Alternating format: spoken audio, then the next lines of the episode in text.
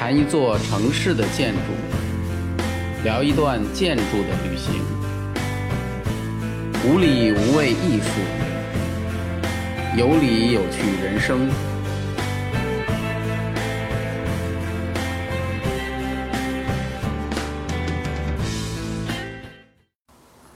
大家好，我是建筑师高强。啊，大家看到我这个垫子，是不是觉得很熟悉？对，功能跟那个是一样的，所以大家不要介意啊。这个上期呢，我们说到这个大剧院的方案的确定，当时让整个行业都疯了，啊，说这个一点不夸张，当时国内外吵成一团。两千年六月的时候，四十九名院士联名上书，要求重新审议国家大剧院的建设问题。全国呢还有一百一十四名建筑大师、青年建筑师联名上书，建议对国家大剧院设设计任务书重新论证和审定。整个行业的人都疯了，连国外的很多建筑师也加入到这个争争论的队伍中来，而且很多很多外国人，我觉得就是唯恐天下不乱，啊，特别有意思的是法国人，法国人就是一个奇葩的民族，法国媒体和部分的这个建筑师。质疑这个方案不说，而且还怀疑安德鲁是依靠行贿取得项目，据说还要启动什么调查程序。哎，这个事情是真的是很难让人理解，因为我估计这个事儿如果是放在中国，整个倒过来，我们中国的建筑师到国外去投标，中了一个特别牛的一个建筑，那在中国这个人早就成为一个传奇了。那么这么多的质疑，今天我们来看看当初专家们都说了些什么呢？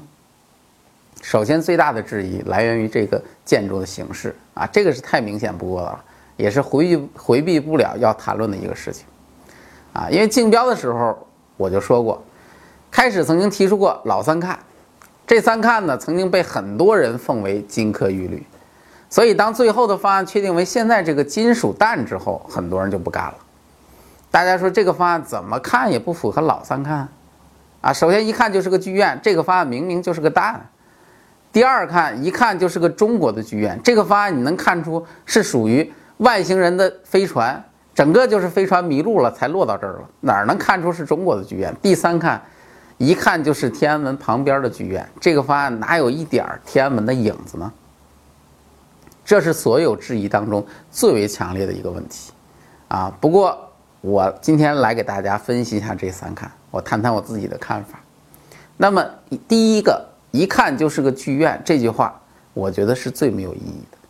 为什么呢？建筑的形式，尤其是现代建筑，是没有什么约定的章法的，只有你想不到，没有做不到。我觉得现在很多建筑其实都已经印证这句话了。剧院的设计也是如此啊。因此，说什么一看就是个剧院，这个说法，我觉得本身其实就是很 low 的。啊，你仔细想一下。悉尼歌剧院的那个造型，你能说一看你就认为它是个剧院吗？如果你原来根本就不知道它，啊，咱们再看看国内的旁边的，就说旁边这有人民大会堂，你看到人民大会堂的外观，你就能看出来这是一个开会的地方，它跟对面的博物馆就不同，你能看得出来是吗？我觉得除非你有透视眼，否则根本就是不可能的。那么第二个关于中国的问题，这个问题要好好的论一论，就是什么呢？到底什么样的建筑才是中国的建筑？我觉得这个事情是有很多的误区在里面的。如果说我们认为只有中国古代的那种传统建筑才是中国的，那我们首先要质疑的就是天安门广场周边的建筑。为什么这么说呢？我们随便举个例子，还说这个人民大会堂，这个建筑除了屋顶有一些中式元素以外，它的立面的主体的部分，我觉得。百分之九十的内容，其实它更像是一个欧式的建筑。嗯，要不然你要是不信，你可以把上面屋顶遮上去，你看一下这个建筑。虽然我认为大会堂的建筑立面它是很经典的，我也特别喜欢这个建筑，但是我喜欢它的是它控制的非常非常到位的比例和尺度，我觉得那是它的一个经典。但是我从来都不认为天安门周边的这个建筑群能与故宫的建筑群扯上太多的关系。因为我觉得这个根本就是两个不同时期的一个代表，因此我觉得建筑本身其实它是时代的产物，没有时代特征的建筑有什么意义呢？就是我们今天很多时候，我们很多人希望你做一个现代建筑，你一定要表达出非常充分古代传统建筑的那种特点，这个事情真的很有意义吗？是，它可能是传统文化的一个延续，啊，但是传统的文化、传统的建筑，它的产生在古代，它是有各种各样的需求才产生的。建筑其实本身它是一个功能性的东西，它是因为一些特殊的功能才产生了一些特殊的一些元素，但是放到了现在，其实那些功能早已经不需要了。那么还有一个特别重要的问题，就是什么呢？就是现代建筑是有国籍的吗？啊，就是我们满大街现在我们看到的那些火柴盒、玻璃盒，请问你能把它们分出来，哪个是所谓的美式的，哪个是英式的，哪个是法式的？谁能分得出来？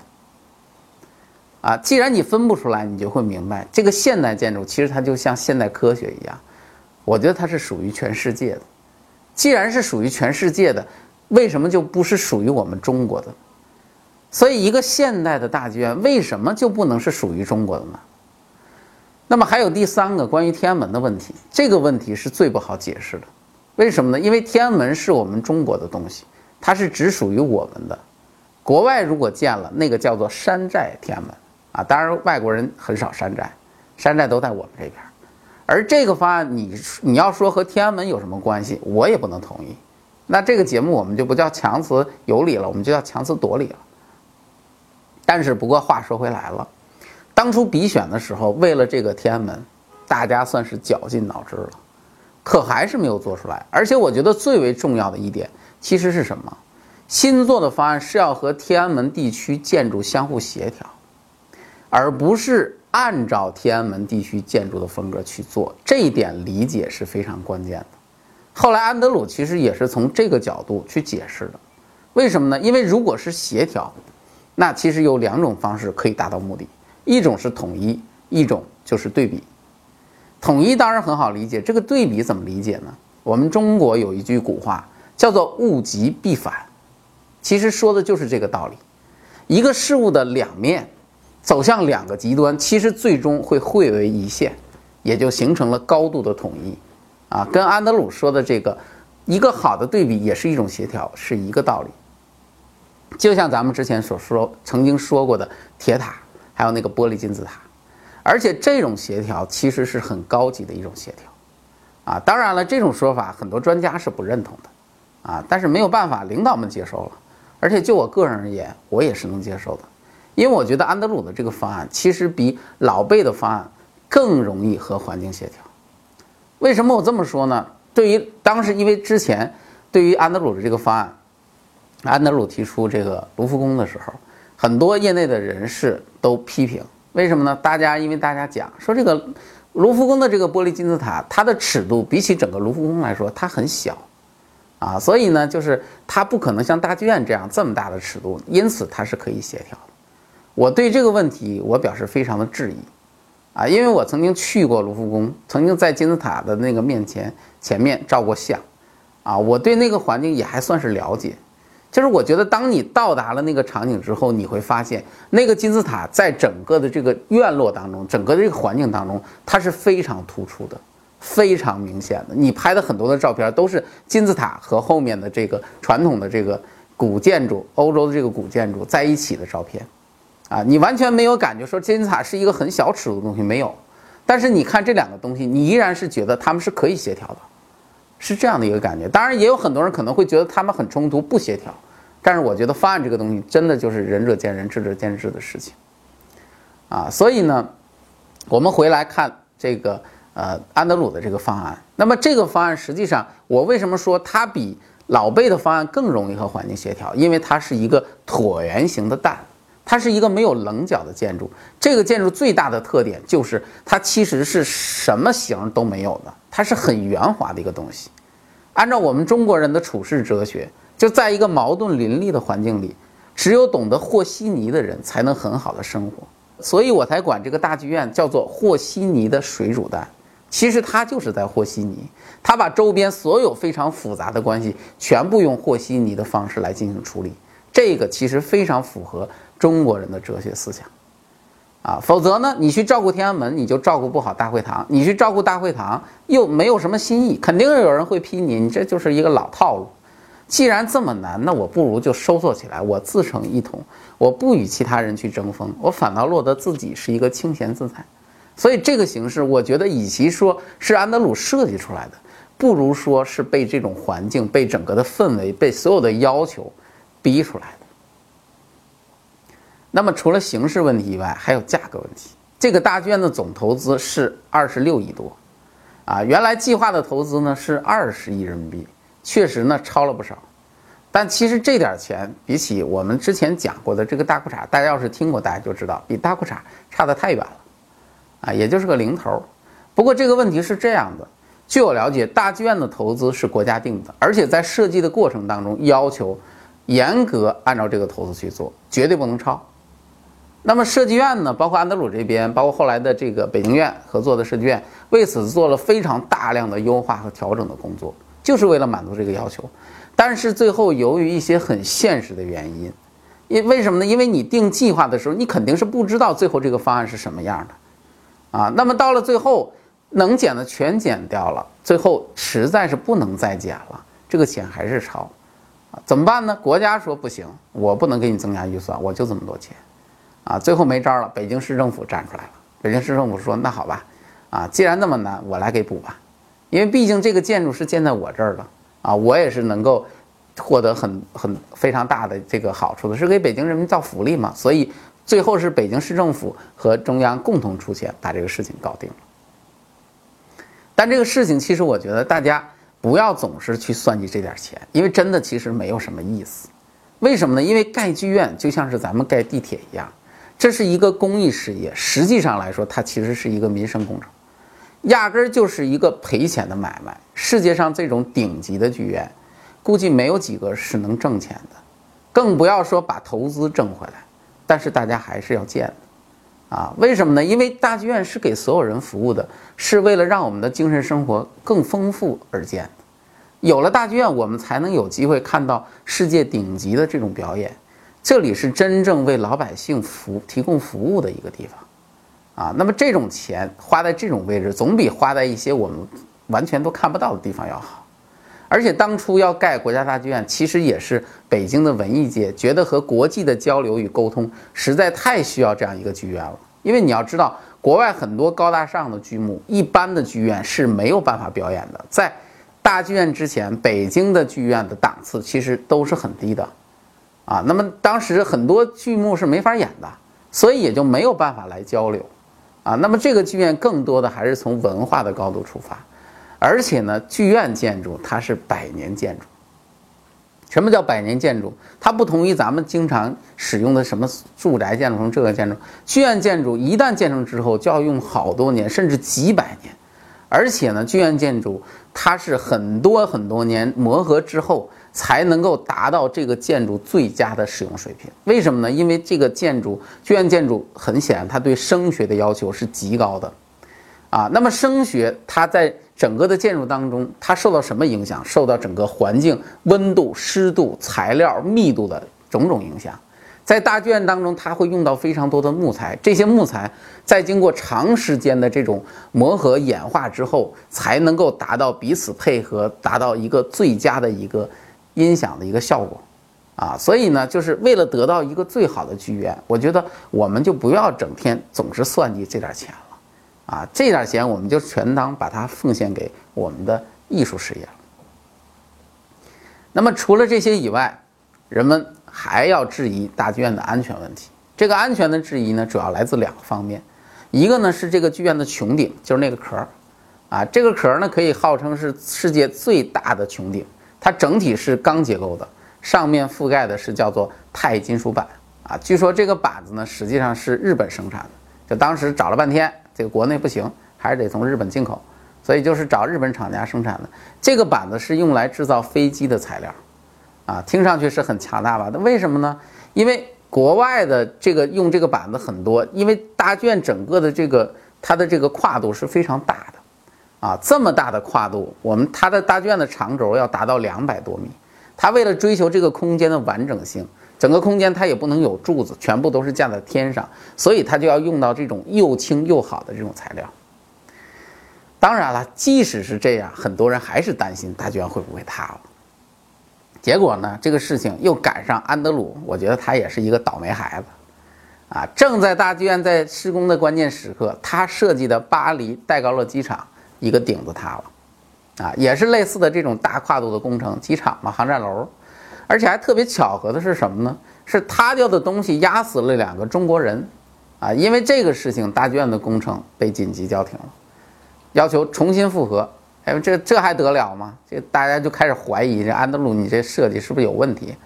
啊，还有很多不怀好意的人把这个事儿都给扯到因果轮回的事情上了，说这个法国人在中国建剧院没建好，然后结果呢，印在他的身上就是巴黎他原来设计的那个机场塌了，然后压死两个中国人，这就是一个警告，啊，这不是胡扯吗？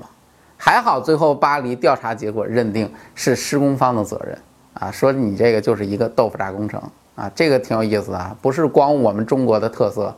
啊，世界上也到处都有豆腐渣工程，而大剧院这边的这个复核也没有问题，工程才得以继续。那么关于安全的另一个担心是来自于地下。大剧院呢，号称是北京挖的最深的一个建筑，挖下去大概有三十多米。啊，这个事情可以跟那个大裤衩有一比。啊，大裤衩这个建筑很有意思，它是在天上一百六十米的空中做了一个三十多米高的一个空中楼阁。而大剧院呢，是把整个的这个楼直接给做到地下去了，啊，所以呢，大剧院主要的剧场大部分其实都是位于地下的，而且大剧院在地面上是没有门的，啊，这个事情是特别有意思的，啊，阿德鲁呢说他当初设计的时候就想，哎呀，我怎么样才能创造一个梦幻般的建筑入口呢？啊，于是呢，就是又又加上这个建筑，你看它的地下的内容有很多，于是他就想。啊，我干脆我不让人正常的进入，那么我就设计一个水下通道，因为大剧院当时周边已经考虑做水池了，从水下通道进入剧场。安德鲁觉得这是一个很浪漫的事情，啊，那么建筑入口也就被放到了地下。对这个事情，很多人非常的反感，为什么呢？因为大家指着这个事情就说：“你这不就是一个坟吗？啊，你这个整个就是一个坟墓嘛？我这是来看歌剧啊，我还是到这来倒斗来了。”确实啊，你感觉进入地下特别像是进入地宫的那种感觉。但是这个问题，首先要我们要理解一下，就是为什么这个建筑要挖这么深呢？其实这一点并不是建筑师非要这么做的，啊，为什么呢？因为大剧院的设计是有限高的，要求不能高过人民大会堂的四十六米。在这种情况之下，不向下挖，首先是不可能的。啊，当时投标的时候，几乎所有的方案都不同程度的向下挖。啊，当然，安德鲁的方案应该是属于挖的最深的那一个那个圈层里的。为什么呢？因为他的这个方案是在剧院的上方套了一个壳，等于是做了一个双层屋顶，啊，就是比原来的建筑本身又高了一块，所以大剧院的基底就只能更低了。那么入口呢，也就只能放在地下了。啊，那么紧跟着另一个问题来了：人们如果都在地下看戏，那么如果着火了怎么办？因为剧院的安全很重要，我们中国有过这种惨痛的教训啊，剧院失火啊，死了很多人，这人怎么跑出来呢？这个问题据说，连设连设计卢浮宫的老贝大师也表示质疑。